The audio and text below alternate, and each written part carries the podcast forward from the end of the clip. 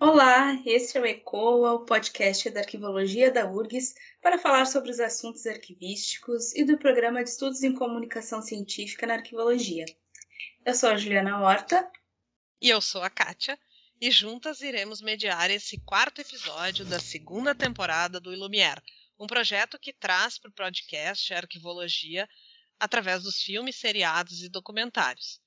E se você, nosso ouvinte, tiver algum filme, documentário ou série que você queira nos sugerir para analisar aqui no Ilumier, encaminhe as suas indicações pelas nossas redes sociais. E no episódio de hoje nós falaremos sobre o papel dos arquivistas nas obras de ficção. A nossa intenção é analisar personagens que são arquivistas ou que exercem profissões semelhantes e comentar como a profissão é retratada em algumas obras. Na nossa análise de hoje, então, nós vamos analisar as seguintes obras: a série Os Aspones, de 2004, o filme O Oficial e o Espião, de 2020, o filme A Última Carta de Amor, de 2021, e as animações Soul, de 2020, Zootopia, de 2016 e Monstros S.A., de 2001.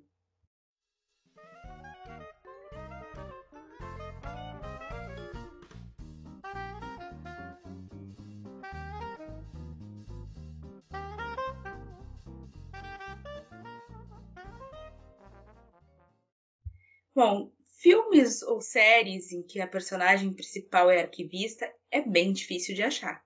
Geralmente somos aquela personagem que aparece em uma cena ou duas, usa roupas em tons pastéis e reclama por ter de atender o protagonista. Outra questão é que essas histórias não costumam chamar muita atenção do público, como é o caso da série Arquivo 81, que foi cancelada após uma temporada na Netflix, e da série Os Aspones, da Rede Globo, que também só teve uma temporada.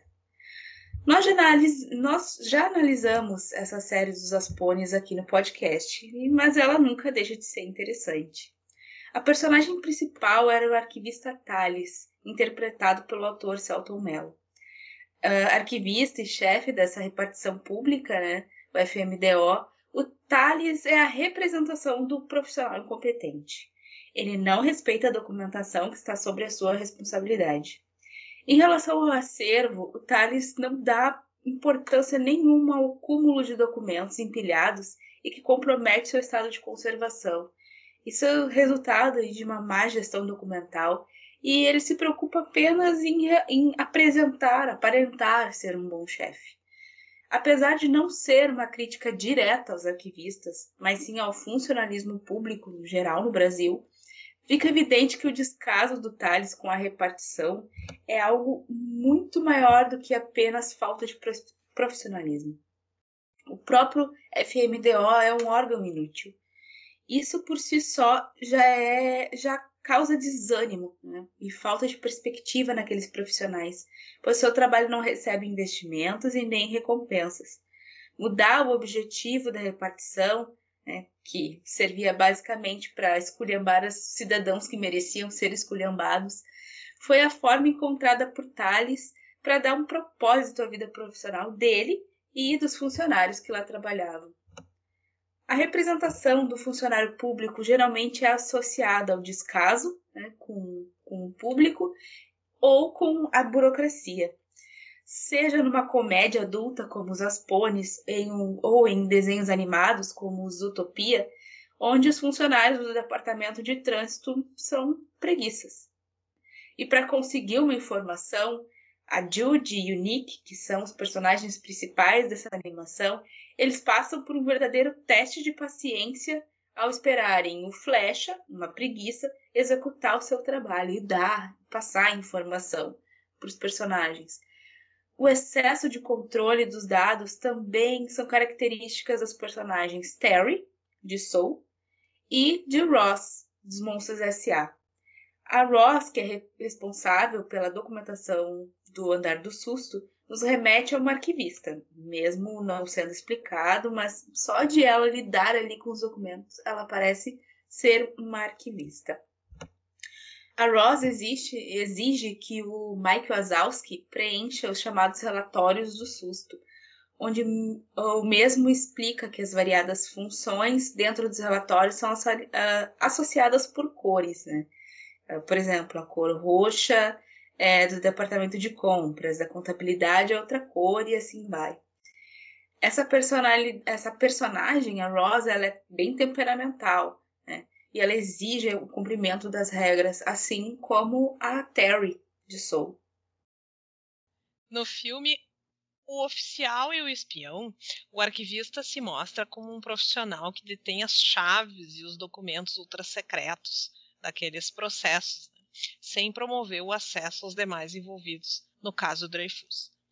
O arquivista é demonstrado nesse filme, com relação à sua conduta profissional, como submisso e pouco acessível, obedecendo ordens superiores, mas com uma postura muito suspeita. Nas cenas nas quais ele aparece, ele transparece uma imagem muito antipática e pouco amistosa. Na mesma linha, não demonstra nenhuma imparcialidade com relação às ordens dos superiores, né, no, que, no que tange à ética profissional, dificultando o acesso ao arquivo, né, por, uh, e as cenas que mostram isso é, uh, são aquelas dele carregando as chaves como se ele fosse um carcereiro. A questão crucial é por que nós somos retratados dessa maneira? A obra do professor Ramon Fogueiras, uma obra é, espanhola, ainda sem tradução no Brasil, de 2021, é intitulada Arquivos e Arquivistas na Literatura e no Cinema, nos traz diversos livros e obras cinematográficas consagradas, nos quais uh, se encontram personagens arquivistas. Nas palavras do professor, Abre aspas. Embora nós arquivistas tenhamos que ser éticos, objetivos e imparciais, muitas vezes somos retratados geralmente de duas formas: como malvados ou bons da história, ou como anjos ou demônios. Em ambas possibilidades, quase sempre representados como seres solitários e pouco sociáveis. Nosso lugar de trabalho está situado quase sempre em um subsolo frio e escuro. Fecha aspas. Já no longa A Última Carta de Amor, o arquivista Rory é o jovem parceiro da Ellie na busca pelas informações contidas naquelas cartas de amor nas quais ela pesquisa. Muitos podem achar deselegante a postura do Rory quando ele não permite que a Ellie acesse a sala de consulta consumindo alimentos e bebidas. Mas essa atitude faz toda a diferença quando nos falamos em conservação preventiva e preservação do ambiente do arquivo. A ação antrópica pode causar danos irreversíveis aos documentos e ao ambiente físico. Nessa obra, observamos com muito entusiasmo uma posição mais protagonista do profissional arquivista, elevando a nossa estima, amparada pela audiência do Rory. Ele parece gostar da sua profissão, mantendo seu ambiente de trabalho organizado, recepcionando seus usuários de uma maneira mais empática e trazendo ao espectador uma imagem de um profissional mais despojado, moderno e atualizado com relação às novas tecnologias. Ao, ao vermos todos esses personagens, uh, nós ficamos imbuídos de tentar mudar essa imagem que se tem do profissional arquivista.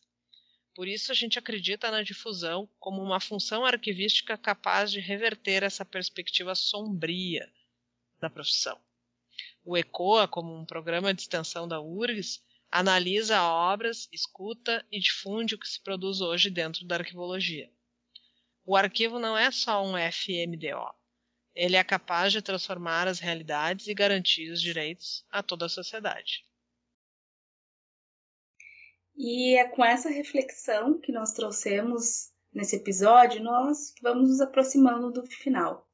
Se você gostou, gosta do nosso, dos nossos episódios do Ilumier ou de outros trabalhos que a gente faz aqui no ECOA, comenta nas nossas redes sociais, que é o arroba ecoa.urgs, ecoa com dois Cs.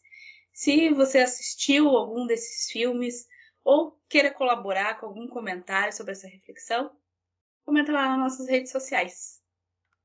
E fiquem ligados que nos próximos dias o Projeto Ilumiar vai divulgar nas redes sociais do ECOA filmes que serão analisados no nosso próximo episódio. Muito obrigada e até a próxima.